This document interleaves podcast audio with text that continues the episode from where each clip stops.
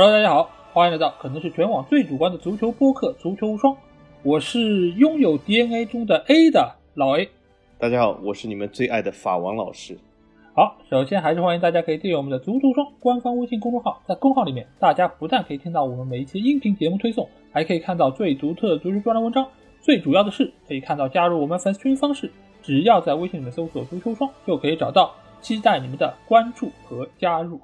那这期节目就是来到了我们 DNA 系列的第二期啊，因为上一期节目我们聊到的是英超联赛，而这期节目我们会来到两个非常有意思的联赛，而且他们中间也是出产了非常多 DNA 教练中的精品啊。那其实我们这期节目就可以来和大家着重聊一聊，为什么是这两个联赛会诞生这么多优秀的 DNA 教练啊？而且这两个联赛也是被我和小吉称为是叫老干部联赛啊，这两个联赛，他们也是拥有非常悠久的历史，而且也诞生了非常多荣誉加身的这些球队。所以，我们这期节目就会来和大家聊一聊西甲和意甲联赛中所诞生的这些 DNA 球员还有教练啊。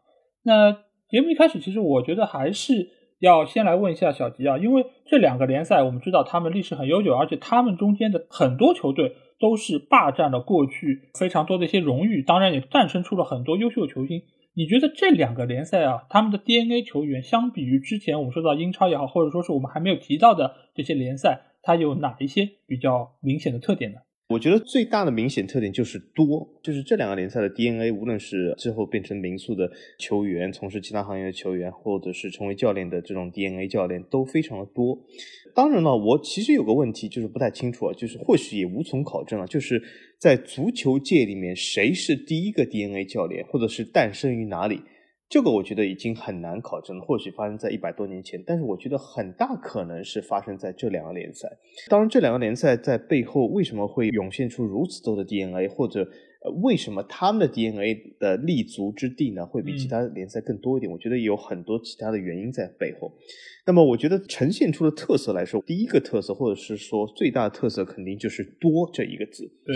那么第二个字呢，就是呃，比多要稍微要轻一点，但是啊，其实也有很大的普遍性，就是这两个联赛的 DNA 普遍质量来说相对较高，所以我用两个字应该说是较高。因为我如果说这两个联赛的 DNA 质量很高，那我敢肯定在评论里面说，你看。绝对不可能，我们兰帕德最厉害。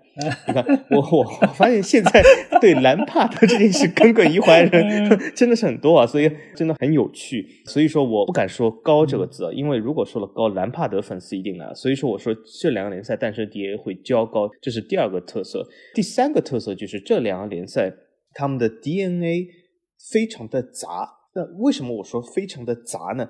就是这两个联赛你会发现有好多球员。之前我们说英超像阿特塔这种现象其实并不是那么多，很多英超的所谓的 DNA 至少在职业生涯的大部分时间是在一个队，或者是在。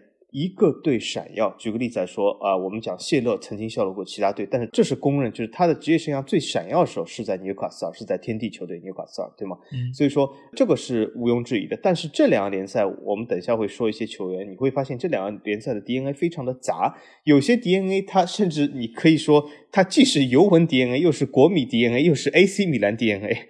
也就是基本把球队都占遍了，所以说你到底说他是是哪个 DNA？其实你说他是任何 DNA 都是有争议的。当然，我相信等下我给他一个定义的 DNA，以下一定会啊引来反对的声音，这是呃我敢肯定的一件事。因为这两个联赛有很多类似于这样的球员啊，等一下我们会说一下。所以说，我觉得从特点来说，先不讲原因，从特点来说，这是我看到三个特点，就是多、水平较高和非常的杂。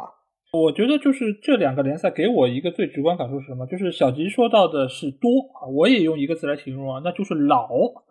为什么会说是老呢？就当然他们两个为我们戏称为是老干部联赛，就是因为他们现在可能平均年龄比较的大。但是老说明一个什么？就是他们在这个 DNA 的传统啊，其实是由来已久。因为我之前是给这些各个联赛 DNA 其实是列过一张表格，这个表格里面其实我可以很明显的看出，就是这两个联赛。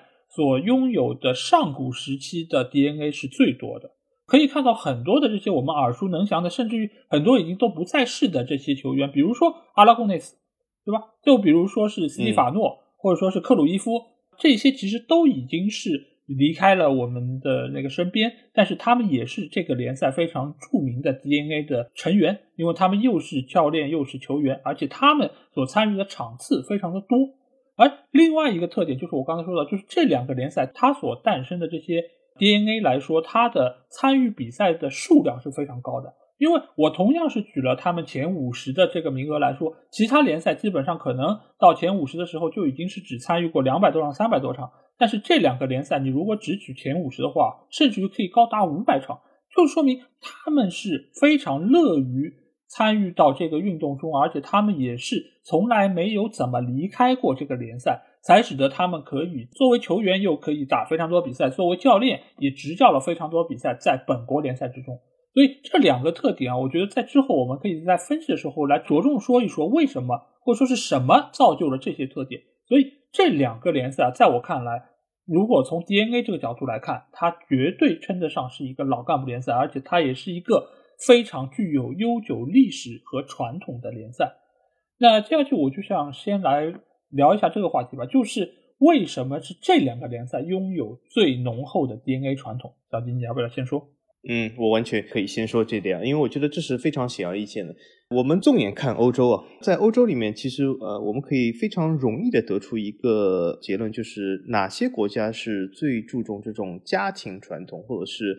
一个大家子，或者是这种所谓的纽带关系，因为我不说裙带关系，裙带关系或者是 会有一些负面的这种意思啊，对，要被分，所以我不说裙带关系，就说纽带关系啊，是非常正面的，或者就是说这个几代关系啊，那个纽带关系来说，南欧的这几个国家，葡萄牙、西班牙、希腊、呃，意大利。这几个国家的纽带关系是非常强的。那么今天，因为我们这个主角就是意大利和西班牙，所以我们先不说相对两个比较小的国家，葡萄牙和、希腊，先把它摆在一边。应该说，西班牙和意大利来讲，应该是大国里面啊最注重家庭纽带关系或者是人际纽带关系最多的两个国家。嗯，我们可以看到这两个国家的社会就是非常讲究人情社会，非常讲究就是个人推荐，或者是讲究就是你是谁的谁，或者是你在家里有没有亲戚。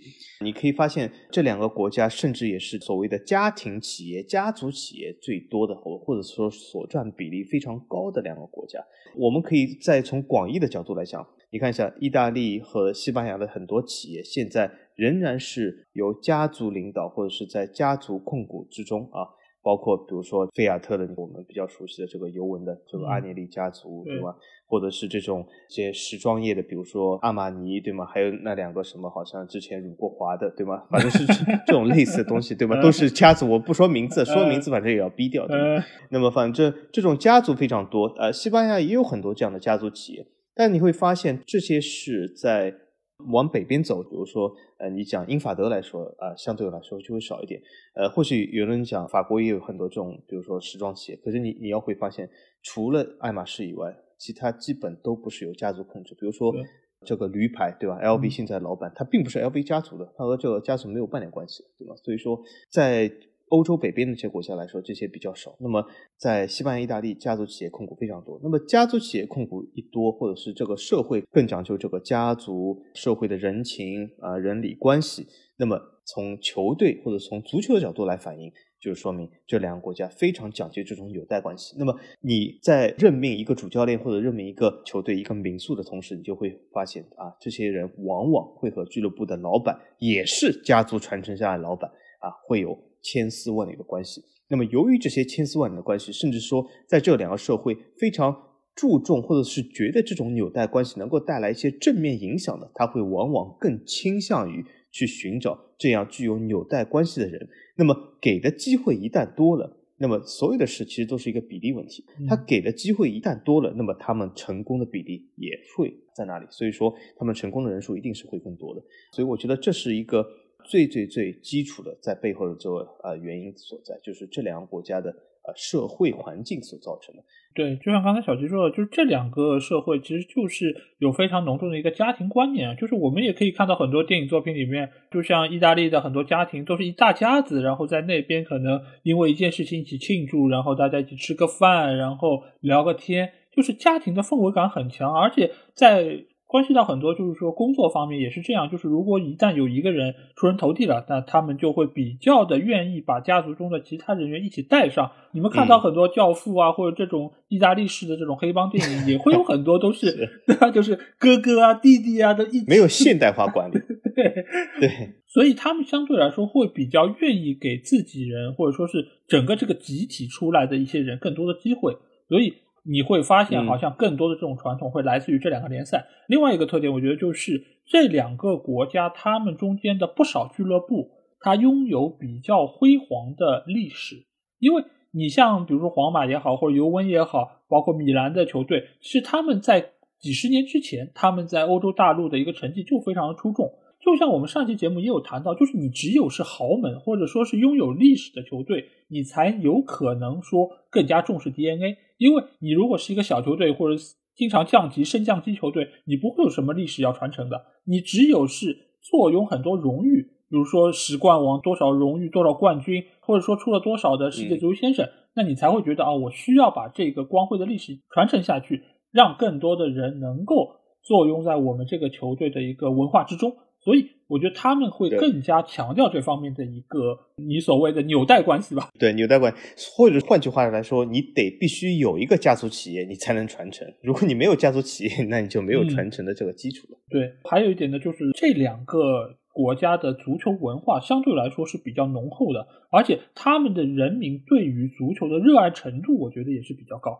那你如果说是有更多的人喜爱足球，或者愿意参与到足球之中，那你一旦让 DNA 的球员来出任球队的主教练，那你对于球队这个凝聚力其实是更好的一个做法。因为你想，如果你来了一个外来的和尚，那你们这些球迷肯定就会相对来说并没有那么的看好这个人物。如果这个人本身就是球队的功勋球员，他又参与到了现在这个俱乐部的管理或者说是执教的过程之中，那这是一个对于球迷来说一个叠加的效应，所以他们也会更乐于。来参与到这种事，如果这个地区的球迷本身也不是那么狂热的喜爱足球，那他们这么做的一个意义相对来说就没有那么大。所以这个也是这两个联赛会有这么多 DNA 的另外一个原因啊。还有一点我想说的就是，这两个国家他们的青训传统保持的还是比较不错，因为很多的球员你们可以看到，以前的黄萨或者说是意大利这些球队，他有非常多的球员是从十几岁的时候就已经在这个俱乐部了。他是一步一步跟着这个俱乐部的成长，自己也慢慢成长起来，成为这个球队的功勋球员。之后，他也会随着自己身份的转变，重新再投入到这家对他来说相当于是一个家的存在的一个俱乐部，所以他也会更加乐于的投入到或者说奉献给这个俱乐部自己的一些能力。所以我觉得是基于这四个比较主要的原因，才使得这两个联赛会拥有相比于其他联赛来说更浓厚的一个 DNA 的传统。对的，所以我觉得这是一个非常普遍的印象啊，就是这两个国家的确是 DNA 或者是这种所谓的家族传统，真的是呃到处可见。我们等下可以举出很多很多例子。如果要讲超过这两个国家还有更强的家族传统的话，我觉得就一样东西，就是我们之前看的这种 TVB 的港剧。这里面都是一大家子在公司里面担任各个职位啊，就是什么 哎，这个老头子是董事长，什么儿子是总经理，什么姐夫是人事部经理，什么反正你会看到整个公司都天天在斗争，对吧？这一大家子是各个部门的经理啊，是，呃，我觉得只有 TVB 港剧能够超过西甲和意甲的家族气息。对，因为相对来说，其实像我们国家也是比较注重家庭观念或者说是传承的，所以。其实以前不是有人说嘛，就是意大利很像欧洲的中国嘛，包括他们的食物，包括他们的很多的做法，适合我们国家有非常多吃米，对 对，有非常多相似的地方，包括他们也有馄饨，对吧？就所以这方面来说，有人就会把功劳归功于那个马可波罗嘛，对吧？就是他有给传承了这些文化东西过。原来是这样的啊，对对对，所以这个当然我们也无从考证，但是从这个文化的一个现象上来说，确实是比较容易诞生。DNA 的这么一个传统，那我们接下去就会来分西甲和意甲两个方面来聊吧。我们先来说一说西甲，因为其实一旦提到 DNA 这个现象，我们很容易就会想到两个人啊，一个就是瓜迪奥拉，另外一个就是吉拉内，因为他们是相当于是现在 DNA 这个现象最成功的两个教练啊，而且他们都是来源于西甲联赛。那小金，你觉得为什么西甲能够诞生瓜迪奥拉或者齐达内这样的一个高水平的 DNA 教练？而其他的联赛好像出不了这样的一个人物啊，是不是西甲的水平会远高于其他联赛呢？DNA 方面来说。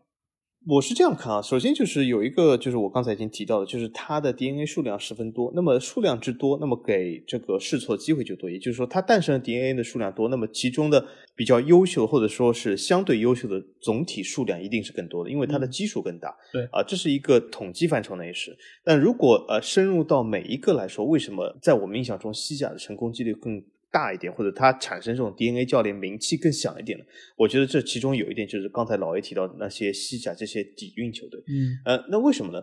因为你想，黄萨，黄萨本身这班阵容或者是这套阵容，往往来说，我不说从欧洲的角度来说，因为欧洲角度他们也有起伏的时候，对吧？黄萨其实也连续几十年都没有拿过欧冠，但是从西班牙的角度来说。黄萨的阵容应该是独立集群的，嗯，那么如果以这样强的一套阵容来说，往往你会给这个教练更多的机会取得成功，或者是打出名气来，因为这就是很多球迷不是呃在误传或者谣传，就是所谓的拴狗冠嘛，对吧？就你拴一条狗 也能夺冠，那么你把这个狗换成了一个人，他夺冠的几率肯定是大的。那么所以说。这样的条件之下，那么这些教练往往他的荣誉册上会比较多这样的奖杯。那么因为比较多的奖杯，他的啊知名度、他的名气肯定是提升的。然后呢，我们再想一想，如果说这个教练在欧战中也打得不错，我们要记得就是有一个什么先决条件：你要去打欧战，你先决条件是你得能够进入欧战。那么西甲和意甲有一个什么普遍现象？尤其是西甲来说，就他进入欧冠的队伍十分的稳定。黄萨对吧？每一次我已经不记得上一次黄萨有一支球队没有参加欧战是哪一年了，我基本已经不记得。但是这两个球队参加欧战的比例是相当之高，那么你不断的有机会去试错、试错、试错，那么你成功的几率一定是可以的，也就是说成功的总数一定是大于别人的。所以说这两个球队或者是这一整个西甲来说，会诞生更多这样的教练。那么我们可以看一下西甲有名的 DNA 教练，除了这个两个球队以外，还有吗？有非常少，基本都在马竞。那么马竞又是西甲的第三队。同样来说，他有相对较好的阵容班底，他有更多的进入欧战的机会。所以说，这三个球队因为在西甲这个独一无二、巨无霸的存在，所以导致这两个球队诞生了很多很多比较优秀的 DNA 教练，因为给了他们无数的机会去试错。我是这样觉得。西甲方面来说，我觉得需要分两方面啊。一方面就是这些豪门球队，尤其是黄萨进这三个球队，因为他们确实是本身队伍的一个实力，包括他们的资金体量，是比其他球队要高出不是一个档次，甚至是后面加个零的这种存在。所以他们球队的一个实力，能够使得他们长期稳定的能够排在西甲联赛的前三名。当然，中间马竞也有过沉沦，也有过一些起伏。但是总体，我们从我们统计这个表格其实就可以看出，大多数的这些 DNA 的优秀教练都是来自于这三个俱乐部，所以他们就是要比其他球队拥有更多成功可能性。即便你这个教练可能水平并不高，但是你也可以通过你的资金体量来很快的调整你这个错误，引进更加合适的教练来补充到这个队伍之中。所以这三个球队，他们相对来说是立于不败之地的。而其他的这些西甲队伍，他们其实是受制于本身的一个经济体量以及他们一个运营方式，使得他们没有办法请到很高水平的球员。如果是 DNA 的球员，那他们可能打出名气之后，就会转会去到黄萨进三个球队，所以他们是很难留得下这些有竞争力的球员的。使得剩下这些球队的教练拥有一个怎样的特点呢？就是他们必须要学会看菜下饭。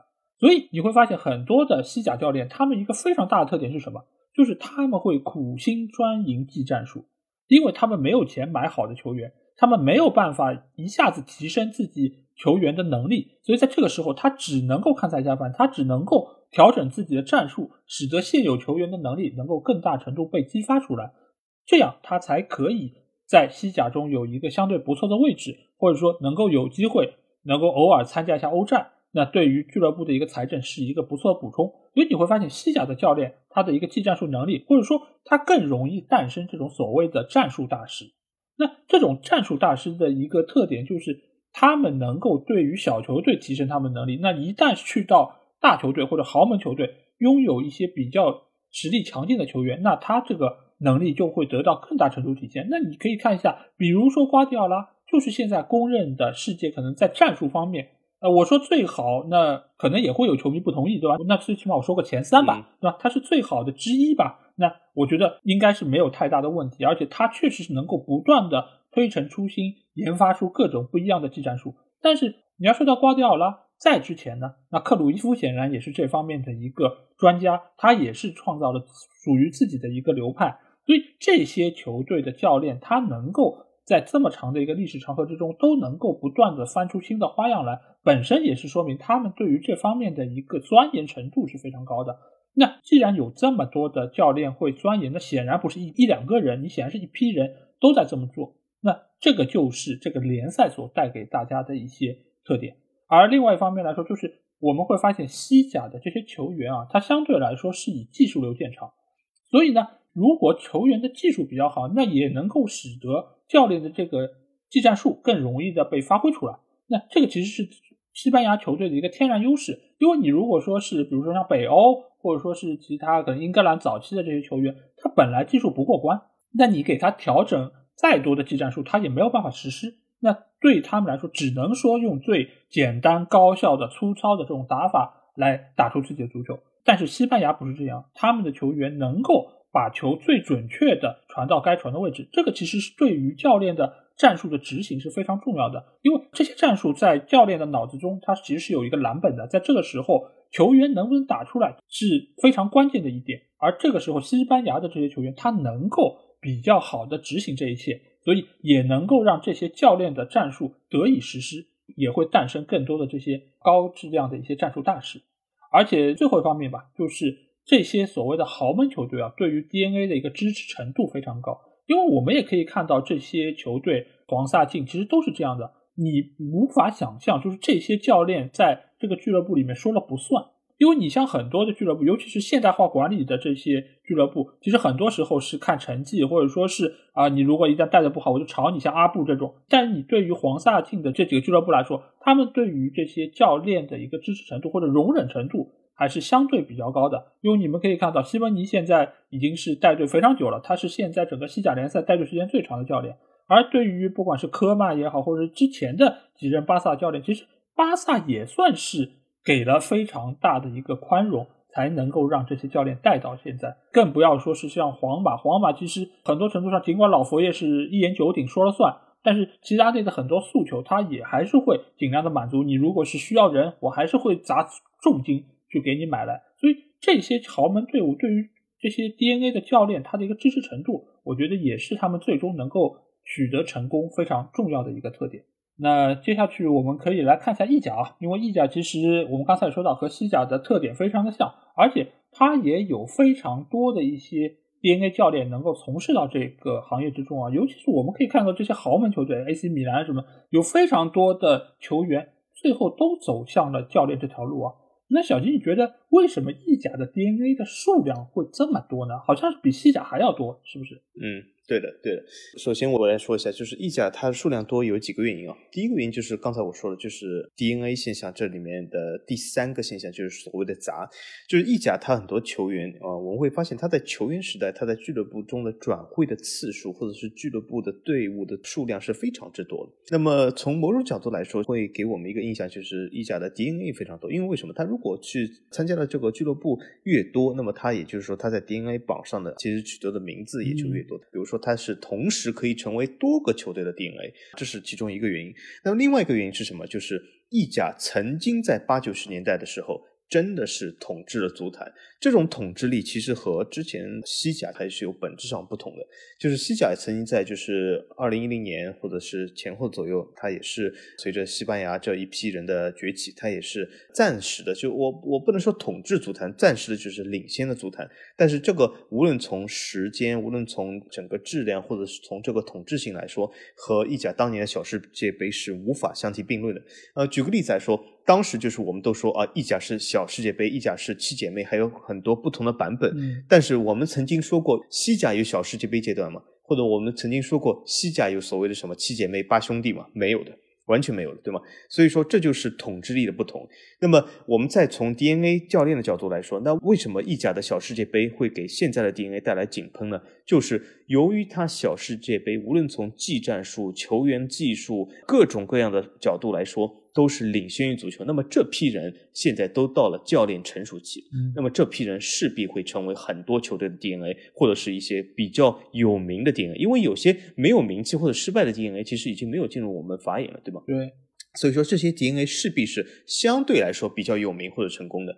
那么这一批人就是说现在是成了教练中的中流砥柱了。那么西班牙联赛的之前一些比较强的球员，那么现在也成为了一些比较好的 DNA，但是这些球员相对来说离现在还比较近，他们刚刚进入执教范围。比如说我们讲劳尔，我们讲嗯古蒂、这些球员，他刚刚进入执教范围，还有呃巴塞罗那这次新请的哈维，他们究竟日后会不会很强？还拭目以待，所以他们还没有到这个果子的成熟期。但是由于意甲的小世界杯是基本在西甲十年前啊，所以说他已经到了成熟期。所以我们会发现意甲的 DNA 教练一个井喷。我们可以发现，你看我们现在很多看到的意甲球员啊，或者是意甲的民宿 DNA，都是其实小世界杯的啊一员啊。我们比如说讲比较年纪大的，比如说曼奇尼这样的球员，对吗？就是小世界杯早期七姐妹第一个版本桑普多利亚时期的球员。然后我们再讲最近又是一个，他应该说不是 DNA 教练，但是他是一个民宿教练，对吧？舍夫琴科加盟了一家，他就是小世界杯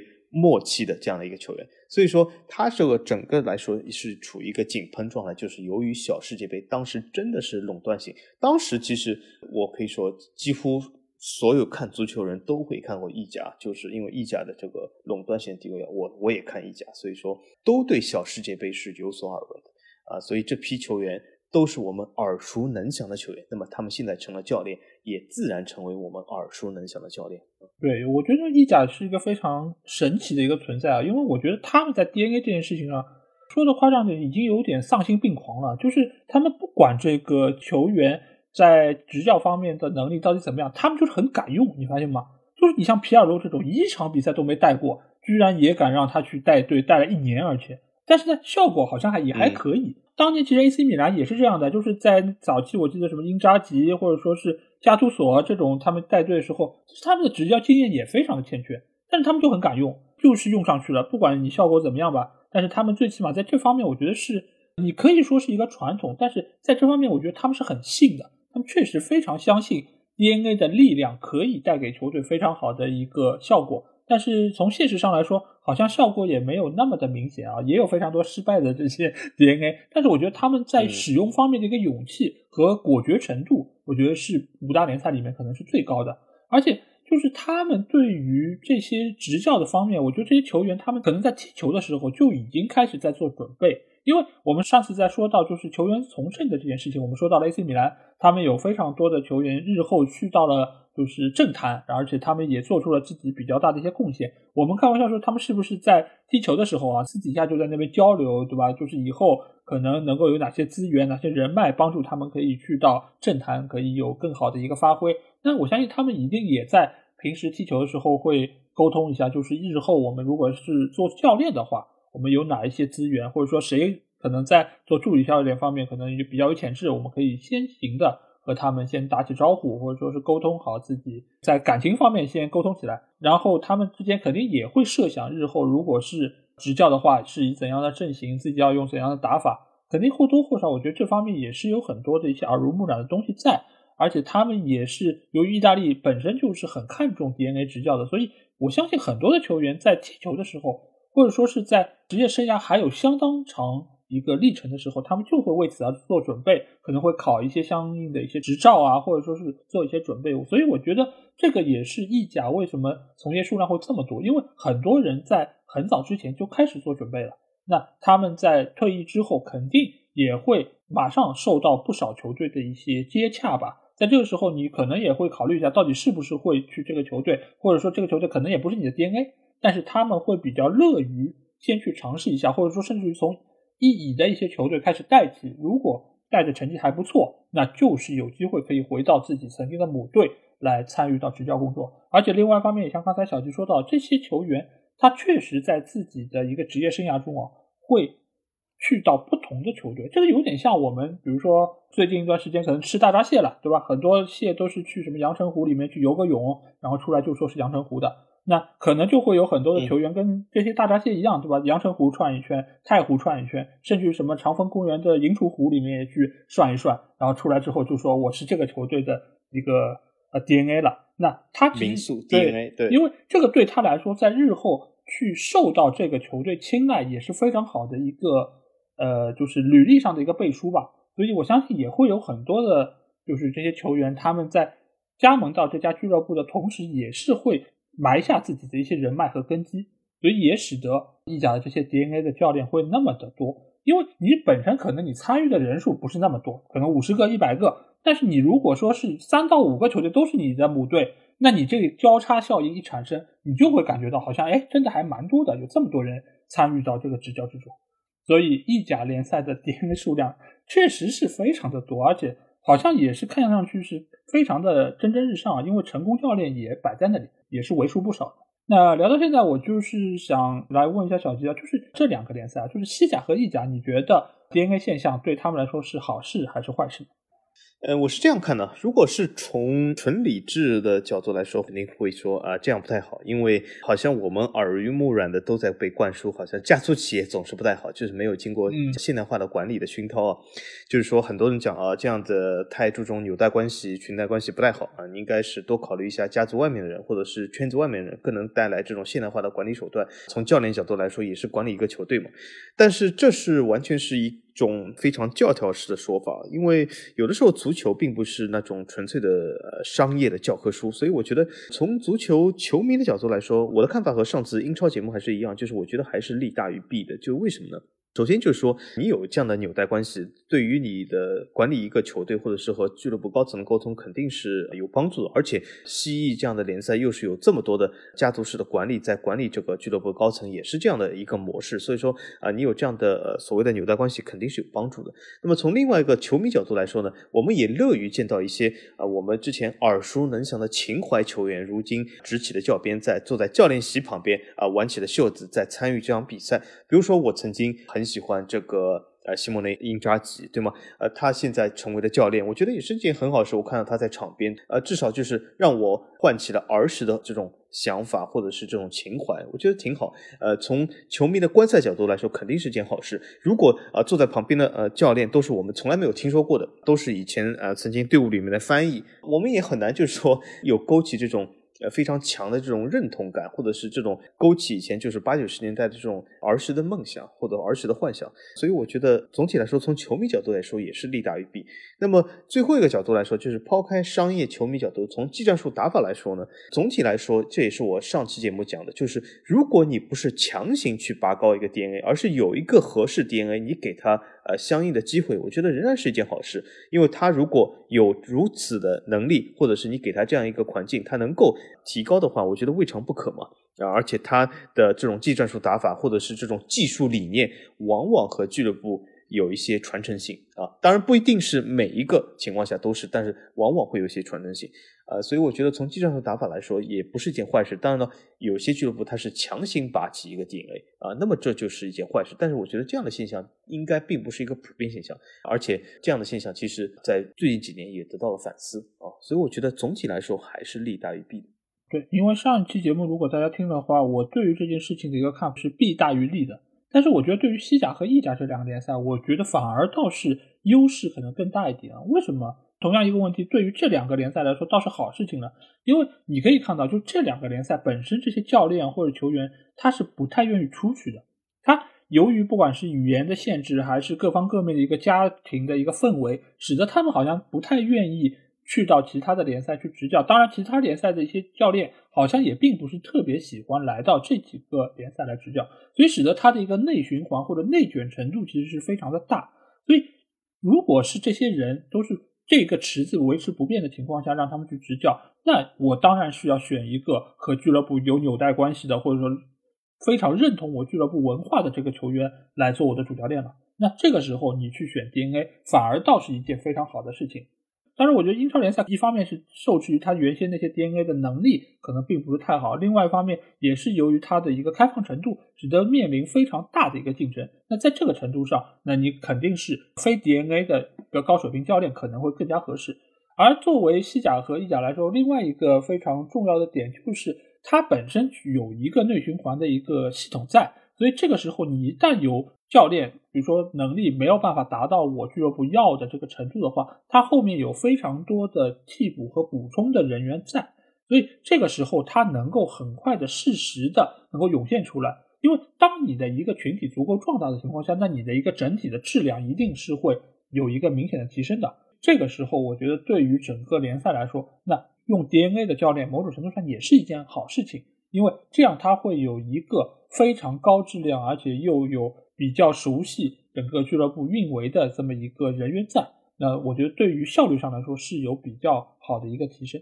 所以我觉得对于西甲和意甲来说。倒是 DNA 反而是一个比较好的一个现象，因为你本身也很难去改变他们的这么一个文化氛围，所以与其你去找一些不合适的或者不了解俱乐部的教练进来，你还不如找一个熟悉的，可能效率会更高一点。那我们在聊了这么多关于这两个联赛 DNA 教练的现象之后，那我们来具体聊一聊这些 DNA 教练吧，因为他们确实也涌现出了非常多优秀的一些教练啊。那我想问一下小吉，你觉得？这两个联赛的 DNA 教练里面，谁是你心目中的最佳教练？哎呦，这两个联赛要选出最佳教练的话，真的很难啊！因为这两个联赛其实就像刚才老 A 说的，这个最佳教练或者是好教练实在太多了，就是望眼望去就是都是非常不错的教练。就是我选出任何人来说，都会觉得是错失有些人比较可惜啊。如果我觉得纯讲水平来说啊，我觉得最佳教练一定是那几个非常有名的，也就是如今来说非常成功的，就其中肯定包括瓜迪奥拉。瓜迪奥拉作为这个呃巴萨的 DNA 对吗？他取得了无数的成功。他不仅在巴萨、在拜仁、在曼城，应该说各个联赛都取得了联赛冠军，都取得了一个非常好的成绩。在欧战中的成绩，除了巴萨以后，他虽然没有夺冠，但是他仍然是呃成绩相当不错的。所以瓜迪奥拉，而且他对足球技战术的打法来说。呃，是一个里程碑式的一个教练，所以这里就是我必须要入一下俗套，说一下瓜迪奥拉，是因为他这个与众不同的在足坛的地位。应该说，我等下说的任何教练，我都可以说他是一个好教练。但是如果我们把这个篇章或者把这个节目在一百年以后仍然再次收听的话，我相信啊，一百年以后的这些球迷只知道瓜迪奥拉这个人。我们说的其他一切教练，他们都都说，哎，这谁啊？就像你现在我如果说一个五十年代教练，我也不知道他是谁。啊，举个例子来说，很多这个。皇马美林格的粉丝对吗？啊，动不动说是几十年皇马球迷。那我问你一个问题啊，现在你不要查网上皇马第一个欧冠教练是谁，告诉我。我相信很少人能够告诉我这个事，因为他们都忘记了。因为这些教练或许是一个好教练，但不是一个里程碑式的教练。我们这些好教练，我们如今还记得啊，克鲁伊夫肯定是一一号人物。所以我觉得瓜迪奥拉就是那种在一百年以后。就算我们这个节目再度播放放到这里啊，这些听众会说：“哦，瓜迪奥拉，哎，我知道这个人，对吧？呃，他的裤子啊，非常的细，非常的窄，非常好看，对吧？非常潮。嗯，所以说瓜迪奥拉是这样的呃一个人物，所以我必须不得不提啊，就是他虽然我不是他的粉丝，但是他对足球技战术的。打法的执着和他对技战术的革新，和他对这些任何这种体系的创造，那真的是一个跨时代意义的人。所以他是应该说，刚才老 A 说他是最佳教练之一或前三，我觉得他叫什么？瓜迪奥拉叫世一教。什么叫世一教？就是世界历史上第一教练。直接一点，以后你这个世一可以出个系列，对吧？对。他就是试一教啊，不服不服就留言嘛，对吗？啊，好，所以说瓜迪奥拉是我想说的第一个人。呃，当然了，我还想说呃，另外一些人，这个其实你可以留到之后啊，因为我这个就是问的是最佳教练嘛。你如果有其他想提的，可以放到后面，我们还有个环节，你可以有一些啊茶余补漏的一个环节。他们的水平也不错吧？水平也不错，但是我对他们的资格性产生了疑问。但是水平是不错的。嗯，好，没关系。那你刚才是提到了瓜迪奥拉，因为我其实。这期节目我跟小吉没有对过台本，所以一开始我这边列了两个人嘛，就是我想他怎么也得挑个法国人吧，结果没想到他挑了，他拿出一个十一教来，那我真的没办法了，对吧？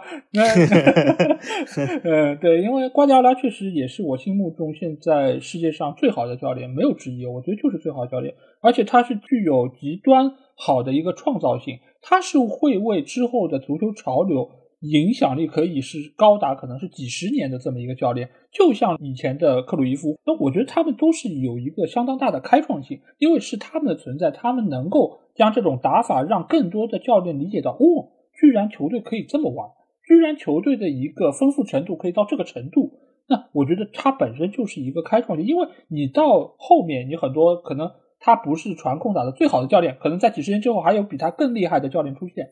但是你作为第一个开创者来说，我觉得是非常厉害的，因为没有人想到，你能想到，并且把它作为一个体系能够输出出来，那你就是最好的教练。而且现在也有非常多的人会认为啊，现在德国教练非常厉害，对吧？但是他们也或多或少的承认，他们是受到了瓜迪奥拉的影响，而且甚至于就是瓜迪奥拉在拜仁的那段执教的时间中，使得他们中间的很多教练受到了启发。并且也会有针对性的来模仿瓜迪奥拉这种排兵布阵。尽管瓜迪奥拉在拜仁的战绩啊，很多拜仁球迷可能并不太认同他是非常好的，可能觉得比海因克斯要逊色一些。但是我觉得瓜迪奥拉他的成功不在于说他拿了多少杯，因为杯很多时候其实是一个水到渠成，或者说是有一些运气的成分在中间。而瓜迪奥拉他是一个就是把自己的事情做到极致，结果的事情可能有时候老天也会开一些玩笑吧。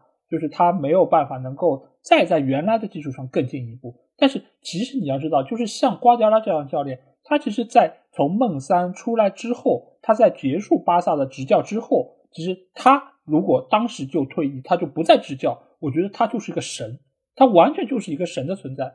所以他现在能仍然执教这么多球队，而且仍然在不断的革新自己的一个技战术，我觉得他本身不管是从勇气上来说，还是他的一个能力的展现。我觉得都是一个非常令人尊敬的一个存在啊，而不是时时刻刻都说的要让别人 respect 的那个人。因为我觉得同样他们当初是一个水平线上的，就如同梅西和 C 罗一样的一个存在。但是现在我们再来回过头来看，这两个人的一个境遇，可以真的是千差万别。那我这边要提到的教练，我就来聊聊这个法国人吧。因为我们在聊到这个最佳的 DNA 的时候，其实不只是说他是教练里面。比较出色的，同时也要看他在球员时代是怎样的一个存在。因为瓜迪奥拉本身他也是当时西班牙国家队中场的一个核心球员，也是当时巴萨的一个核心球员，所以他本身作为呃球员的一个能力已经是非常受人瞩目。尽管他相比于我现在要说到的齐达内来说，还是略有逊色啊。因为齐达内在踢球的时候，他就是这个世界上这个位置上最好的一个球员，而且他的一个。优雅的踢球方式，我觉得也是让我们当年看球的这批球迷啊是如痴如醉啊，就是包括他的一个。停球，一个卸球，一个带球，一个转身，甚至于他的那个马赛回旋啊，我们觉得只有他的马赛回旋才是真的马赛回旋，对吧？因为他是马赛人，所以我们觉得就是齐达内当时是给我们年轻的看球经历啊非常大的一个满足，而且我们在很多的足球游戏里面都非常乐于使用齐达内，而且我们也可以看到他在世界杯时候顶马特拉齐的那一下，也是显示出了他的一个真性情，尽管。最后，老天也是向他开了一个玩笑啊，没有让他能够再次拿到世界杯。但是在那个时候，他做出了那个举动，我们是非常敬佩他的一个勇气啊。但是在执教之后，我没有想到齐达内能够王者归来啊，因为他在球员时代这个荣誉真的已经是很难有人再超越了。当然，梅西和 C 罗是另外一个方式，而且他们的位置也不完全一样。但是齐达内在中场球员里面，我可以说是历史上最好的球员之一。但是他做了教练之后，没有想到这么快就可以达到自己职业生涯的另外一个巅峰。因为他在带皇马的这几年过程中，不但是成就了皇马非常好的一个历史地位，而且也是他本人非常好的一个能力上的展示。因为我们很多时候会说，哦，他带的球队可能都是靠玄学，就是有一些像林良峰说的，都是靠玄学。但是你能够玄学玄三年吗？你能够连着带球队夺三次欧冠，你真的是靠玄学就可以的吗？我觉得并不是啊，因为这个他在球队的一个掌控力，包括他对于球队的一个调教，我觉得还是有相当深的一个烙印。而且另外一方面来说，我觉得他在最后能够毅然决然的离开皇马俱乐部，也显示出他本身就是一个非常有主见和有个性的一个教练啊。因为你一个教练，你如果没有个性或者没有自己的想法，我觉得。是难称为一个成功教练。这当然，我觉得你可以说他拿了很多杯或者怎么样，他就是个成功教练。但是我觉得，你一个教练一定要有自己独特的个性和自己的一个独特的见解，才能够称之为一个真正的成功教练。而齐达内显然也是这样的一个存在。所以，如果说是要说谁是最成功的 DNA，那我觉得瓜迪奥拉和齐达内在我心目中是同样成功的，因为齐达内的球员时代比瓜迪奥拉是要更好一点，但是在执教的一个开创性方面，我觉得瓜迪奥拉仍然是这个世界上最强的一个存在。好，那有了最好，那肯定要来聊聊最差，对吧？那最差的 DNA。我不知道小金，你这里有没有人选？最差的 DNA，其实我觉得他呃，应该说也不至于差吧。其实我从名单上看了半天，我觉得应该说各个 DNA，其实他的成功与否，其实与大环境来说，或者球队的阵容来说，都有千丝万缕的关系。我如果把他选为最差，不代表他的能力是最差，但是总要在这个普通一般的里面也选出一个比较烂的苹果嘛，所以勉为其难。我觉得我选的这个人是米兰的名宿加图索。嗯。那为什么我会选他呢？呃，首先就是加图索这个人呢，其实他执教的履历还挺丰富的，对吧？我记得他执教过米兰，短暂执教过这个佛罗伦萨，对吧？好像只有几天的功夫。对，呃，然后还执教过那不勒斯。总体来说，成绩来说都一般般吧。嗯，没有非常出挑的，绝对就是没有这个王者归来的这种成绩。嗯，那么我为什么把他选为最差的？几个原因，有一些。不是那么明显的原因啊，我先说一下，就一些小原因，比如说，我觉得他本身在球员时代来说，技战术和这个脚下实力就是有问题的。当然了，我相信很多米兰球迷是挺喜欢他，但是我一直其实并不是那么中意加图索，或者是他并不是我所喜欢的球员类型嘛，这种抢劫型的、凶狠型的球员，嗯，对吧？他的确是很凶，但是呢。我觉得，呃，你在执教的过程中，当然你也可以教会其他球员那么凶，但是我觉得，呃，在作为一个教练来说，在教会其他球员那么凶以外，还有很多的事要做，所以我觉得他是比较欠缺的。那么另外一个东西就是，我觉得他在技战术打法所呈现的东西，就是在各个球队也没有很好的体现出来。或许你可以说他其实是懂得他满腹经纶，可是他就像一个胡子里的饺子一样，没有倒出来，至少没有倒给我看。嗯。那么第三个原因就是我。最最重要的选择他作为最差的原因就是什么？球队历史上我们都会知道，很多球队啊，历史上曾经拒绝过很多教练的执教，对吗？选了你，选了他，没有选你，没有选他。由于网络时代的发达，我知道现在球迷参与选帅已经越来越多，或者球迷的意见也变得 相对的重要。对，都要在我的认知里面。对，在我的认知里面，只有一个人，他要执教，被球迷组织公开说你不能请这个人，你请了我们就再也不来了。你请这个人，我们是坚决反对的。这个人就是加图索啊，他在加盟热刺的时候，热刺当时都已经要和他基本谈好了，罗马诺都说啊，基本要谈好。哎，这里卖个关子，以后我们可以讲一下这个罗马诺。罗马诺都说了，他快来了，都快 TV 够了，对吧？啊，对啊，所以说我觉得加图索是一个独一档的存在，就是被球迷应该说是堂而皇之的拒绝，说你这个人不行，我们绝对不接受你。我觉得他是唯一一个，其他教练都没有达到这个程度。当年其实皮尔洛加盟尤文图斯都没有这样的程度，对吧？所以我觉得加图索他这个既然被热刺球迷如此的看不起，那一定是有原因的，所以我把他选为最差的 DNA 教练。呃，因为我在看最差的这个名单的时候，因为就像我们上一次在聊英超的 DNA 里面，我们选一个好的教练是如此之难啊，但是在这个名单里面，好像要选出一个差的也没有那么容易。其实你说加图索很烂嘛，也不至于，因为他也在那不勒斯，其实带队成绩也还可以，差一点也就进了欧冠的这个席位。也当然也是因为他的一个最后时刻的失误吧，然后使得皮尔洛能够让尤文最终是进入了欧冠区。所以扎图索的一个带队的一个能力，我只能说是可能比较一般。但是就在我犯难的这个时候，我突然看到了一个人，哎，这个人真的是拯救了我。我跟你讲，真的，这个人如果说他不是最差，我真的想不出还有谁比他还要差。而且这个人是中国足球的老朋友，哎，那我们来提一提这个人啊，这个人就是曾经皇马的一个功勋球员，他就是卡马乔。哦，卡马乔这个他在球员时代的履历可以说是非常的不错哦。腋下有黄金的，就是腋下永远是湿的这个人啊。对，对我来给你介绍一下，就是因为可能很多人对于他的执教履历不是太清楚，嗯，那我在这边简单介绍一下为什么我会说他是最差的 DNA 啊？因为卡马乔他在皇马踢球的那个时期，他其实是啊十八年都在皇马效力啊，而且他也是作为后防的核心，只拿到了西甲冠军。欧联杯、国王杯、超级杯等等各种杯很多十几个，所以他在皇马的一个球员生涯可以说是比较的出色，而且他在西班牙国家队也是代表国家队是出战了两次世界杯和两次欧洲杯，所以他的一个球员履历可以说是光辉的，而且也是皇马非常纯正的 DNA。但是呢，他作为教练啊，我们可以看到就是开始有点上海话又叫喇叭腔了。那他其实早期是先从西乙球队开始带巴列卡诺和西班牙人。他把这两个球队带到甲级，大家一看，哎，好像实力有一点，对吧？那我们可以把他去找来当一下主教练。那这个时候，第一个吃药的是谁呢？第一个吃药的是塞维利亚。塞维利亚当时是西甲的一个中游球队。然后呢，卡马乔接手之后就把球队带降级了。这个是卡马乔第一次比较惨痛的一个失利啊。然后接下去，西班牙人觉得，哎，你之前把我带到了甲级不错，那我就再请你来。但是呢，他把西班牙人其实带的也是非常的一般，而且他的打法哦，有点像谁，你知道吗？就有点像热刺的努诺桑托，就是他的打法非常的难看，而且并不是受到球迷非常大的认可，所以很快他也离开了球队。之后啊，他的老东家皇马就接纳了他啊。但是你知道他到了皇马之后创造了一个怎样的记录吗？他执教皇马仅仅二十二天就被炒鱿鱼了。这个是皇马历史上下课时间最快的教练，所以你也可见当时 卡马乔的一个能力啊，可以说是非常的一般。但是这个时候又令人意外的事情出现了，就是他被西班牙国家队请为了教练。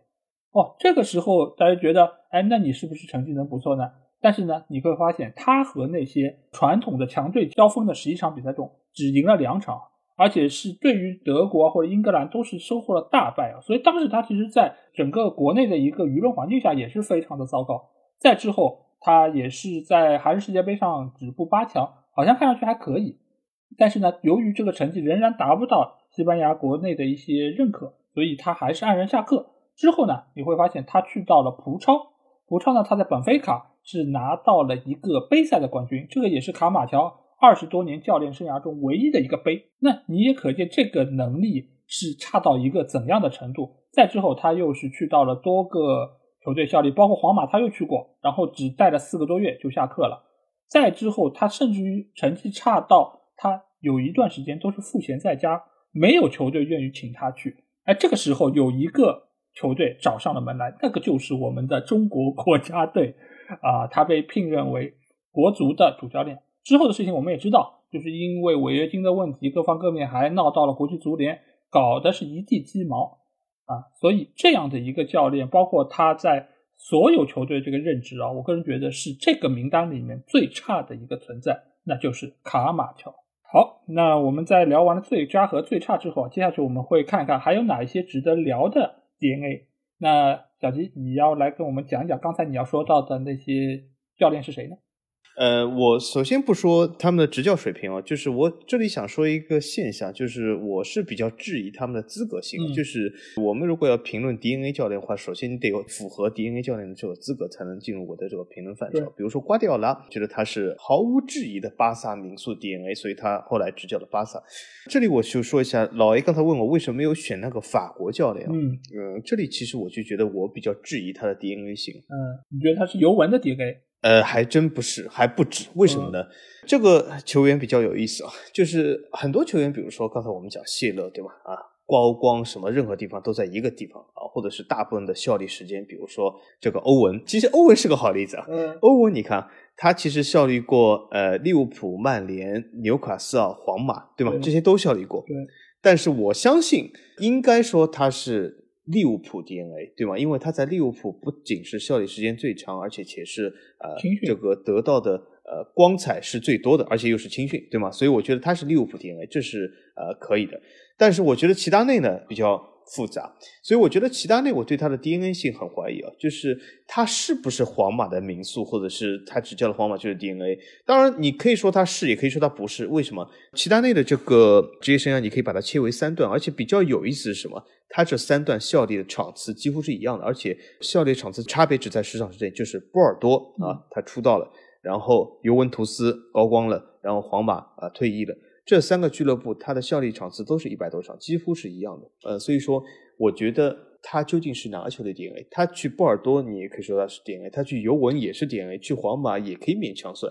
所以我觉得他这个执教皇马有一点勉强，说是一个他是一个好教练，但是要说他是一个 DNA 教练，我觉得有点勉强。当然了，有比他更勉强的啊，比如说这个名单上，其实我也挺喜欢有另外一个教练，我没有把他选为 DNA 教练，就是什么？他也很勉强，就是什么？齐达内这个前同事啊，就是路易斯恩里克，对吧？他曾经也是皇马的一个球员，那么。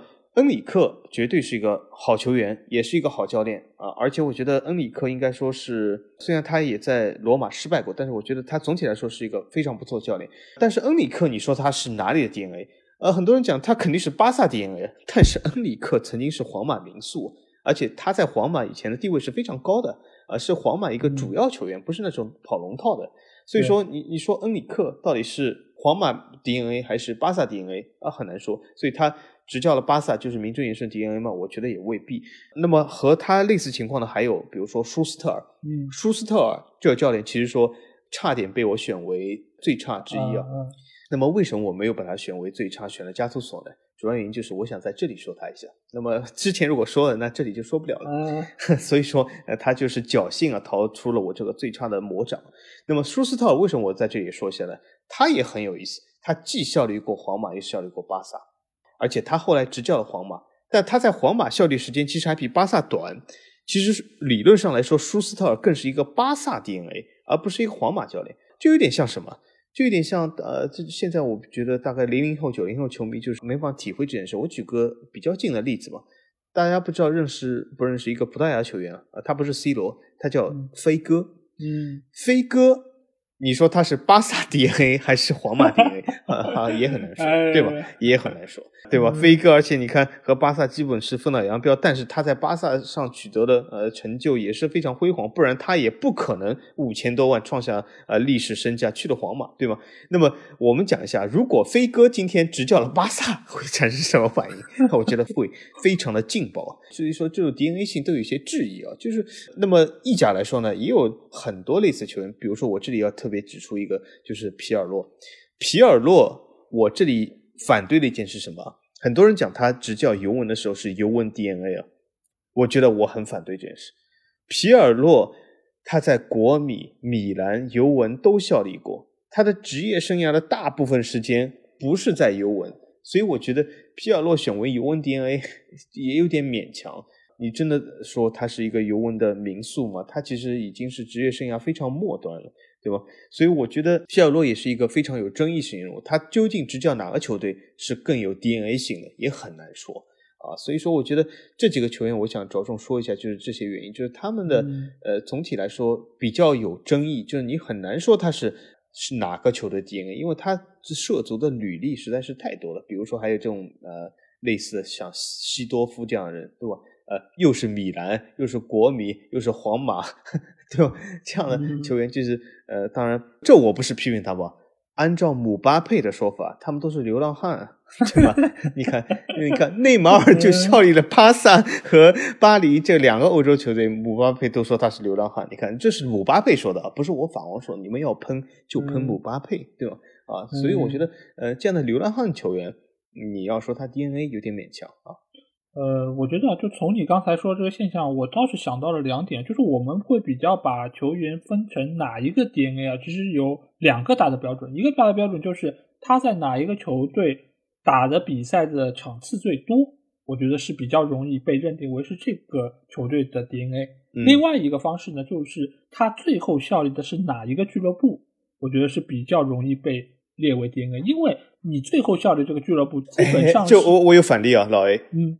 那你你听我说，那如果这样说的话，啊好，对对，因为就是一般来说，最后效力的这个球队会比较的让球迷印象深刻，因为他们最后经历的是他效力这个俱乐部的一个历程。但是呢，这个你还是需要对于他的出场的次数有一定的要求。你不能说我最后可能一个赛季效力这个球队，我就这个球队 DNA，对吧？如果你这个职业生涯本身比较长，可能已经踢了十几年，那你可能整个的一个赛事的一个效力程度有。有五六百场甚至更多，那你只最后只是踢了这么二三十场，那你就是这个球队 DNA 吗？那显然不是，对吧？所以你一般来说，你如果你的这个效力在最后一个俱乐部效力的场次不是太少，或者说一百场以上吧，那你可能就容易被认为是这个球队 DNA。就比如说克鲁伊夫，克鲁伊夫其实你看他在巴萨的效力时间也不多，他其实也就踢了一百多场比赛，但是他无疑会被认为是这个球队的 DNA。就像你刚才也有提到路易斯·里克，如果路易斯·里克他是先在皇马，然后去到了巴萨，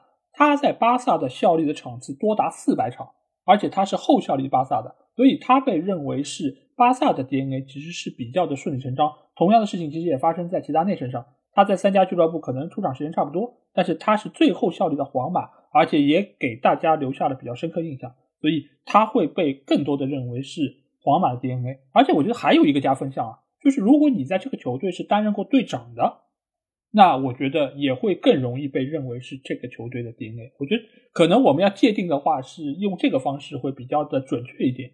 你后面提出的几点，让我否认了前面我想提的这个人。呃、那么这个人呢，我简单说一下，就是有一个巴黎 DNA，他叫贝克汉姆，你觉得认不认？啊，那我觉得显然是不认啊，因为他的最高光时刻肯定不是在那儿啊。那那显然他还可以是对吧？美之莲的民宿呢，对不对？洛杉矶银河的，所以说，对，所以根据这样说的话，我觉得贝克汉姆肯定是不符合。但是有一个人，嗯，你可以告诉大家一下，他是哪个球队 DNA？我问大家一下，他叫伊布拉辛诺维奇，他是哪个球队 DNA？哎，他是流浪汉 DNA，他才是真对，他是流浪，因为他 效力实在太多了。实在太多了啊！而且他，你说巴黎，他也得到了呃很多金靴，对吗？你在在曼联，在尤文，在国米，在米兰啊，这是不是有点像赫韦啊？对，他是阿贾克斯，对，他是赫韦型的 DNA，我觉得啊。对，所以我觉得就是在 DNA 这个定义上，确实每个人都有自己的一个认知，甚至他会觉得，如果这个球员在这个俱乐部是打出了自己职业生涯中。最高光的一个历程，那他就是这个球队的 DNA。当然，我觉得因为没有一个真正的一个定义在那边，怎么样认为都可以。针针对我们这个节目来说，我们只能说是他可能曾经效力过这个球队，然后又执教过这个球队，我们就简单的把它认定为是 DNA。但是他是不是真正的这个球队的一个最重要的存在？我觉得两说啊，因为我突然发现我这个名单上居然还有一个人，就是克莱门特。他居然只在毕尔巴鄂踢了十场比赛，他居然在这个球队执教倒是执教了快五百场，他是这个球队的一个功勋之一啊！我觉得这个倒是一个非常讽刺的一个事情。对，但是不管怎么说，我觉得就是他们的存在都是非常优秀的一些教练吧。那我在这边其实想要提几个比较重要的 DNA，一个非常重要的 DNA 就是现在在西甲执教时间最长的教练，也就是西蒙尼啊。因为西蒙尼存在，我觉得在现在的世界足坛已经非常的少见。因为我们也说过，就是温格和科弗格森他们这样的一个教练，在目前的一个世界足坛已经是很难再有了。但是呢，西蒙尼现在好像是朝着这个方向又立又迈进了一步啊，因为他最近又刚刚续了约，他可能能够在马竞待更长时间，而且最近马竞的一个成绩怎么讲也不能算是特别的优异，但是最起码能够在马竞俱乐部的一个。及格线范围之内吧，而且他也给这个球队是贴上了非常强大的一个标签啊，就是这个标签其实就和他踢球时候的一个风格是一样的，就是比较的注重防守，而且也非常的强悍，而且在强悍的同时又有一点点的狡诈，所以我觉得这个教练的他这个匪气啊也是多次被提及，大家都会觉得就是因为他这股匪气，使得马竞在整个西甲球队里面是一个非常独特的存在，而且他也可以。真正的威胁到黄萨在就是西甲的一个地位，所以这样的一个教练，我觉得也是对于马竞来说，或者对于西甲联赛来说是非常重要。而且他，我觉得某种程度上也是现在 DNA 教练里面的一个代表性人物。所以我觉得这里要特别提一提西蒙尼啊。当然，小吉对于西蒙尼的看法一直是比较的负面，因为他觉得是一个 采阴补阳的一个教练，是不是？而且。他的 DNA 性 也我也有怀疑啊，就是虽然他在马竞的执教肯定是时间非常长的啊，而且是也是功勋卓著的，可是他究竟是国米的 DNA 还是马竞 DNA？呃，我觉得也很难说，对吗？呃，所以说，呃，西蒙尼应该说是一个好教练，但是我觉得他的 DNA 归属感还是有些问题，就不是那种根正苗红的人。嗯，好，那接下去我给你个根正苗红的啊，那这个就是孔蒂啊。因为孔蒂以前是尤文的队长，孔蒂红，孔蒂，而且我特别喜欢大家，大家我要告诉大家，虽然我不能把世伊利教的职位给他，但是我觉得我孔蒂这个人我真的很喜欢。那你可以把意大利第一教练的 位置给他吗？好像也有点勉强啊。那我们 这个可以再讨论。对，再讨论。这因为我也有几个比较喜欢，但孔蒂至少是现在来说，我真的很喜欢的。我非常欣赏他这个忧郁的眼神。我觉得啊，我就是日思夜想，想孔蒂去大巴黎哦，嗯，没有去成，太可惜了。对，呃，因为他是在尤文的时候是作为尤文的队长，而且他也是效力非常多年。而且他曾经也是带过尤文，创造了非常好的一个执教的履历。目前来说，他是去到热刺啊，因为最近我觉得孔蒂就是热刺给他拍的那几组宣传照，对吧？我觉得是拍的非常的不错。尽管就是很多宣传照上面都会把热刺那个鸟的造型披在他头上，这个我觉得有点不太好。但但是他就是那个忧郁的眼神，整个的一个气质，我觉得还是非常不错。我喜欢，真的喜欢。对，而且孔蒂他在执教的这个历程中，他的一个战绩也是非常不错。上个赛季也是帮助国米拿到了意甲的冠军。尽管他在之后和俱乐部就是分道扬镳了嘛，这个其实也是体现出我刚才说到，就是教练非常有个性的一面。所以孔蒂我觉得也是现在像齐达内这样，对对，他也是一个世界足坛非常独特的一个存在吧。我觉得他是非常有能力，而且。我觉得日后可能是有机会可以和其他那些最优秀的 DNA 教练比拼一下的。我觉得孔蒂非常不错，而且他现在在热刺，尽管是上一场联赛并没有拿下胜利啊，但我觉得他现在对于球队的一个改造，我觉得是全方位的。而且我相当看好他能够在之后的一个执教过程中把热刺就是带出一个新的样子来。我非常期待，我也觉得就是孔蒂有这样的能力，好好的让热刺这帮球员可以打起精气神儿。好好的来投入到比赛之中。那最后我觉得再提一个吧。那这个人啊，我觉得尽管他好像现在的执教的能力是有一点点的受人诟病啊，但是我觉得他仍然是一个地地道道的 DNA 吧。那这个人就是波切蒂诺啊，因为波切蒂诺他以前是效力于西班牙人队相当长一段时间，而且他也是多次表示啊，就是我因为执教西班牙人队，而且我也是他们的 DNA 球员。所以我以后不会去执教巴萨啊，这个其实倒是也有点像很多人说啊，我才不屑于去考清华呢，对吧？就是我的想法是，如果以后北大要我，我就去北大，这个有一点点这个样子。但是波切蒂诺怎么讲，也是现在世界上最受人瞩目的教练之一吧。尽管今天好像还看到他的帅位不是很稳啊，号称什么大巴黎又去接洽齐达内了。对吧？就是感觉波切蒂诺哪一天被炒鱿鱼，好像也并不是很让人意外啊。所以他的一个存在，我觉得非常独特，而且他也确实是在不同的俱乐部都创造了相当受人瞩目的一个执教的履历吧。所以我觉得这个也是目前 DNA 教练中的一个比较年轻的代表，因为他相比于其他的那些教练来说，他好像还是比较年轻一点。是不是？我不知道，就是作为法甲非常重要的一个球队大巴黎的主教练，小金你怎么看他？我不是那么喜欢波切蒂诺，但是绝对没有呃，现在就是网上其他粉丝来说这么讨厌他。嗯，我觉得波切蒂诺怎么说呢？是一个挺好的教练，他并不是像很多人说的，他根本不懂技战术打法，他就是呃瞎踢，这也不至于，因为他曾经也在热刺证明过自己，而且他套路是有的。对。但是我只是觉得波切蒂诺他并不适合啊巴黎这样的球队。就你在巴黎这样的球队，你要么是说一不二，极具个性啊，那别人不服你不行；要么你就是一个极具圆滑的人，就是你能够让别人服你，就是能够啊说服别人。波切蒂诺这两个其实都不具备啊，所以我觉得他并不是很适合巴黎这样球队。我觉得他比较适合热刺，他真的是很适合热刺。这次阴差阳错，他仍然在执教巴黎，我最喜欢的孔蒂却去了热刺 啊！这真的是人生啊，这就是人生。其实我，所以我希望热刺和巴黎可以互换教练嘛，对吧？何必就是相互为难呢？为何不能相互成就呢？对吧？如果孔蒂去了巴黎，我真的是非常舒服。当然，呃，相比。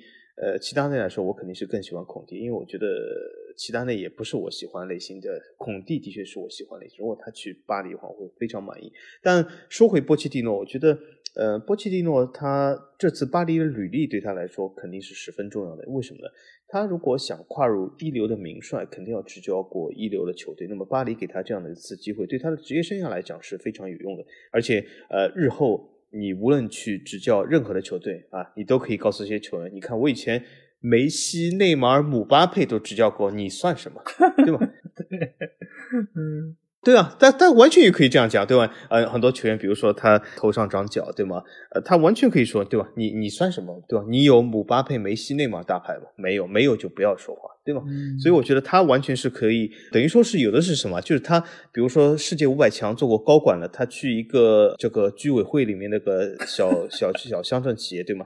他完全就是有这种说一不二的这种能力，所以我觉得对他来说，应该说是很大的一个提升。但是这是他个人的提升，这并不是球队的提升。所以我觉得巴黎，呃，请波切蒂诺本来来说，应该说你不试永远不知道啊。现在我觉得试了，既然没有那么好，那么就可以换嘛。那么有合适吗？有，的确有。呃，而且孔蒂和热刺就算签了合约，签了合约你可以砸违约金嘛，对吗？啊，或者可以互换嘛，对吧？完全可以。所以我觉得，呃，波切蒂诺应该说还可以。当然，很多人讲他是巴黎的 DNA，但这个我觉得也不是。波切蒂诺说是巴黎的 DNA，我是否认的。他才在巴黎待了多久，效力这么点比赛？呃，他是西班牙人 DNA，我承认。所以。呃，波切蒂诺有点像欧文的这种呃角色，就是他虽然也是效力过其他球队，但是我觉得呃，欧文之于利物浦，就是波切蒂诺之于西班牙人，所以他我觉得我不认可他是巴黎的 DNA 啊，呃，所以这是我觉得波切蒂诺的看法。我觉得之所以孔蒂没有去大巴黎，一个非常重要的原因就是。阿布不是大巴黎的老板啊！如果就上个赛季这个成绩换成阿布的话，估计波切蒂诺早就被解职了。而这个时候，可能他就会让孔蒂来带大巴黎，对吧？这其实还是由于大巴黎的一个优柔寡断吧，或者说他们觉得需要给波切蒂诺这样一个 DNA 更多的一些时间啊。所以这个好像又说到了就 DNA 的一个负面效应，对吧？就是好像球队对他还是会相对来说比较宽容一点。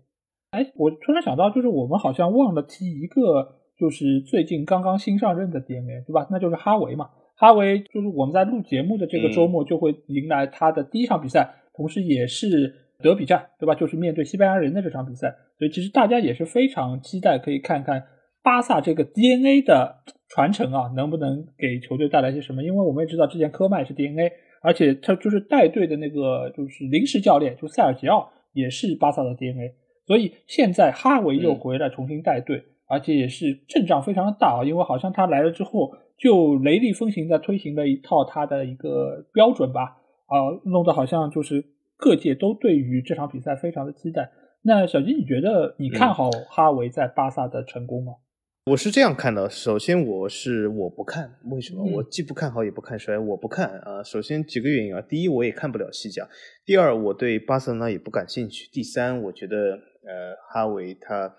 呃，不是我关注的教练，因为如果关注最近的民宿教练的话，这个呃周末还真的是呃，大家其实，在节目上线的时候可以关注一下，呃，你已经可以看到结果。这个周末是呃我非常喜欢的一个球队热那亚的舍瓦的首秀，嗯，呃，我觉得这非常重要，呃，因为呃，我希望怎么说呢，就是舍瓦能够带出带热那亚走出困境嘛。那么说回哈维，哈维绝对不是我关注教练，呃，而且巴萨的比赛。我我首先 不不是我的菜，我 我这是说的最婉转的，因为为什么巴萨呃是一支神奇的球队，它神奇到什么地位呢？就是神奇到我看这个集锦都能睡着的球队，这就是巴萨。它真的不只是一家俱乐部，呃，所以说它是一家催眠的大师啊，呃，所以我觉得呃，巴萨的哈维无论怎么样都不是我的菜。他如果打出这种所谓的 DNA 足球，我或许会更加催眠，我也不想看。所以总体来说，不是我所关注。我的看法是我既不看好也不看坏，因为我不看。哎呀，我们节目你说是很难能够蹭点热点，对吧？好不容易有个热点，你那怎么办？哎，我蹭了舍瓦的热点，但舍瓦有可能不够热。啊，对，那我觉得我不太看好哈维的，就是执教。当然，他的执教能力我并不太怀疑，他是一个有能力的。就像皮尔洛，我一直觉得他也是一个有能力的主教练，只是他不是在一个合适的时候出现在了一个合适的地方，所以使得他的一个出场亮相没有那么的光辉。但是呢，我觉得哈维在现在这个时候，当然非常的不容易啊。我觉得他能够从那个环境中回来，显然这也不是一个合适的时间。但是他毅然决然的回来，我觉得还是希望他能成功。但是我个人并不太看好，因为现在巴萨的这么一个情况，当然也出现了不少就是号称有潜力的年轻球员。当然，我不知道他们的实际能力到底有多高啊。他们实际伤病 都非常多，能力两说，对吗？对对，因为你也知道，就是很多厕所报也容易说这个是什么新哈维、新伊涅斯塔等等等等，对吧？以前那个什么佩德罗刚出来的时候也是这么说的。但是真正他们能能不能达到小白的实力，能不能达到哈维的能力？我觉得我是持保留意见，因为哈维和小白的能力，说真的，我看球这十几二十年、二十多年，我觉得在我心目中其实没有几个球员能够接近他们的能力，都不要说达到他们能力。你动不动一个什么十九岁的小孩，你就能够达到他们的一个水准，我是持相当大的保留意见。当然，如果巴萨的主队球迷听到这段，你觉得你他们确实有这个能力，你可以在我们的评论区留言。但我个人并不太看好他们能够这么快，或者说有人也说对吧？法蒂如果不伤，对吧，就能够比肩梅西，那 对吧？你你这个肯定你也看到过，对吧？就但是第一，首先他伤了；第二呢，就是我觉得他不伤也达不到梅西的高度和水准，因为梅西这样的球员真的不是什么随随便便来个一年、两年、十年就能出一个的。他这样的球员，我觉得是划时代的一个存在，所以就对于这种言论，我只能说希望他们这些厕所报可以五不拖拖牢，就是说话的时候能够稍微想一想。所以对于哈维的执教，我个人觉得祝他好运，但是我并不是特别看好。好，那接下去我们来到最后的话题吧，那就是在接下去的历程之中，你觉得这两个联赛的一个 DNA 的发展会有怎样的一些变化和新的方向吗？我觉得就像 TVB 如果继续出港剧的话，它一定会拍家族斗争。所以我觉得，呃，西甲、意甲如果继续会踢足球的话，它一定会有 DNA，这是刻在这两个社会中骨髓里的东西了。所以我觉得这个东西是绝对不会衰亡的，应该说是会蓬勃发展吧。嗯，呃。但是，就像我刚才说的，这并不一定是一件坏事。所以说，我觉得，呃，或许是一件非常好事，让这两个联赛就是根据这个纽带，或者在这个纽带的基础上继续的发展。呃，那么今后来说，我觉得现实意义，我觉得是会这样，就是会给球迷的观感角度来说，或许你会觉得有更多的 DNA 会出现一些问题。那为什么呢？就是我讲另外一个刚才原因，就是西甲、意甲都经历了各自的巅峰期。他们都涌现出了很多技战术非常高超的球员和教练，而这些球员现在都成了新一代的教练。但是呢，呃，问题是我们都知道，西甲和意甲都已经进入了衰落期。那么今后十年，那么这批衰落期的人将会成为教练。我觉得啊，我很觉得他们的质量是非常成疑问的。但是有一件好事是什么？就是从我这个赛季对意甲的观感来说，这个赛季我经常啊啊周末会看意甲，我觉得。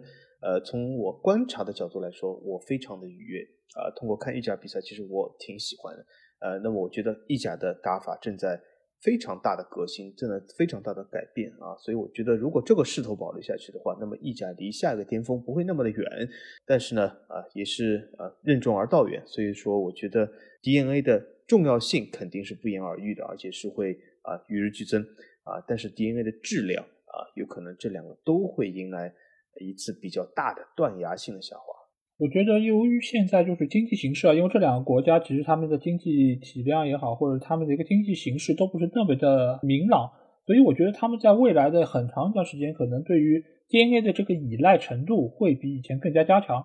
因为我们上次节目也说到，就是用 DNA，它在成本上面其实是会更加的低廉的。对，但是这里插一句啊，这里就是大部分球队使用 DNA 都是非常公平公正的，也是就像老 A 说的，就是非常划算。但有一家不只是一家俱乐部那一家，他使用 DNA 的手法是非常的残暴，就是 违约金你掏，工资我不付，呃，这个非常残暴。我觉得这个没有可持续性啊。这家俱乐部啊，既然你不只是一家俱乐部的话，你还是要注意一下。嗯，对，但是他们还是会坚持使用 DNA 吧，因为在俱乐部层面来看，它显然用 DNA 是更加划算的，而且在效果上可能也会更好一些。所以我觉得对于这两个联赛来说，他们都会坚持使用 DNA，而且可能在未来的一段时间里面，会有更多的我们耳熟能详的球员投入到执教之中。所以我觉得这个对于这两个老干部联赛来说，是一个长期的一个发展方向。而对于西甲来说，我倒是觉得他们在技战术的统治力方面可能会有所下降。一方面，我觉得就是由于他们这些教练的固步自封吧，因为他们在很长一段时间里面都还是很迷恋的自己这一套，就是在纸上谈兵的这么一种带队方式。所以在未来，就是现在的足球发展越来越现代化，而且加入了更多的所谓的这些就是现代科技的情况下，我个人觉得西甲在技战术的一个能力上会比以前有所滑坡，或者说以前可能他们在这方面的战术体系里面会非常的有优势，而且独树一帜。但是在未来，我觉得会慢慢慢慢磨平这种优势，甚至于可能会落后于法德或者说是英格兰的这些教练。所以我觉得在这方面，我对于西甲其实是持一定的悲观态度。而对意甲来说，我觉得他们可能在未来啊，会有更多的意甲教练走出意大利，去到欧洲大陆或者更多的一些国家来执教。像孔蒂现在就去到了热刺，而且之前由于切尔西的存在，也有非常多的意大利教练是在英超能够打出一片天，包括还有萨里，他们都是在。英格兰已经打出了非常不错的一个能力，接下去可能曼奇尼如果不带意大利国家队了，我觉得他也大概率是有机会可以走出意大利，去到更广阔的一个市场上去展现自己的能力。当然，如果这些优秀的教练都去到了国外执教，那势必对于下一步本国联赛的教练提出了更多的需求，所以会有更多的教练涌现出来。这其实是实现了一个正循环，因为你只有不断的出口，让自己的市场变得是。覆盖整个欧洲足坛，那你整个的一个人才的一个良性循环才会形成。所以我觉得我对于意甲的这些 DNA 教练未来的前景可能会更加看好一点，而且我觉得他们未来可能也比西甲的这些教练展现出了更大的一些努力程度吧。就从先学英语开始，我觉得这个就是比较重要的一件事情。所以我对这两个联赛未来 DNA 的一个走向，我还是。保持谨慎的乐观，尤其是对于意甲联赛。好，那在这期聊了西甲和意甲这两个联赛之后，我觉得对于 DNA 这个话题真的是打开另外一片天。因为其实我觉得在上一期聊完英超之后啊，我觉得英超的 DNA 真的是格局有点小。因为一方面是因为英超的成立的时间比较短，所以真正可以被列到我们列表上的这些。球员比较的少，而且他们的一个执教能力确实也很难有说服力，说他们是优秀的职业教练。而你真的是只有遇到了这些有历史悠久传统的这些联赛，你可能才能够真正的展现出 DNA 的这种魅力以及它的一个战斗力。所以我觉得对于这两个联赛的一个趋势的探讨，真的是对于 DNA 的这个话题来说也是非常的重要。我觉得这老 A 不必担心，因为还有比英超联赛格局更小的两个 DNA 联赛，所以 那两个联赛它的 DNA 格局会小的更多。呃，所以说这老 A 不必担心。那听了这期节目，如果你们有什么更多的意见，可以在我们的评论区留言，或者你们想要和我们直接交流，也可以来加我们群，只要在微信里面搜索“足球无双”就可以找到，期待您的关注和加入。那这期节目就到这里。我们下一期节目再见吧，大家拜拜，大家再见。